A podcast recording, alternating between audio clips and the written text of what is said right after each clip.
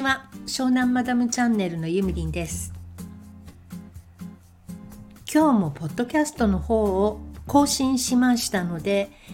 そちらのご案内とあと今日一日冒険してきたことをお話ししたいと思います。えポッドキャストの方は「ミッドナイト・イン・パリ」という映画を見ましてでそのレビューとウティアレンについてお話ししています。あとなんか適当にいろんなことをそして本日は私は隣町までお散歩に行ってきました。で一駅違うだけでなんかね全然雰囲気が違うんですよね。私の住んでる町とその隣の町と。でどうも隣の町の方が私はもしかしたら好きかもしれないと思っていて次引っ越す時はあっちかな隣の町かなと思ったりしています。であのお友達に教えてもらったある高台のね山の中腹にある住宅街があるんですけどそこ見ておいでよって言われて今日見てきたんですけどもめちゃくちゃ素敵なところでどのお家からもね海が見えるの海って言ってもかなり遠くなので山の斜面から南がこう吹き抜け突き抜け？吹き抜けになっていて海が見えるみたいなね。すごい素敵だった。でしかもあのお家があんまりどどのお家も質素な感じでね成金っぽくないんですよ。だから余計にあの本物って感じがして。もう超素敵だったらああいうところで生涯を終えたいって思ってしまいましたね。だけど多分それはあの隣町でなくても海が見えるようなところだったら多分ねどこどこでもいいかも。海が見える山の中腹の家に住むっていうのがもう私の目標なんですね今。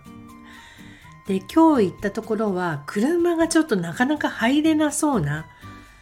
あの多分ねちっちゃい車じゃないとこうコーナーとか曲がりきれないと思うのよ。あと車が入れないような石畳の道とかもいっぱいあったしそれはそれで素敵なんだけどでも毎日のお買い物あれどうすんだろうなって感じで。それこそお手伝いさんが毎日来るレベル？よくわかんないけどまあ現実的にはちょっと難しいかなっていう感じのところだったので。あまた。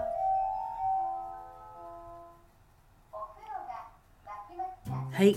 お風呂が沸きました。はいというわけで今日はとても楽しいお散歩ができました。でそれともう一つ今お仕事でこうご一緒させていただいているある方がいらっしゃるんですがその方はですねあのとても雰囲気が何て言うのかな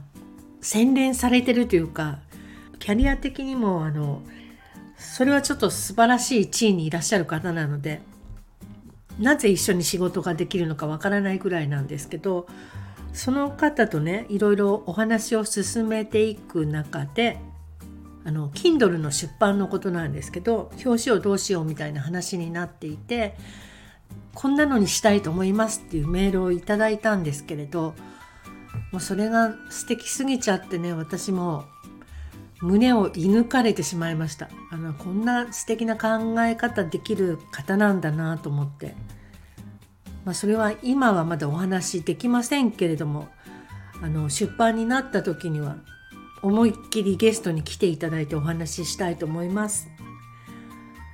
はいということで今日はポッドキャスト更新していますのでどうぞよろしくお願いします。URL は概要欄の方に載せておきます。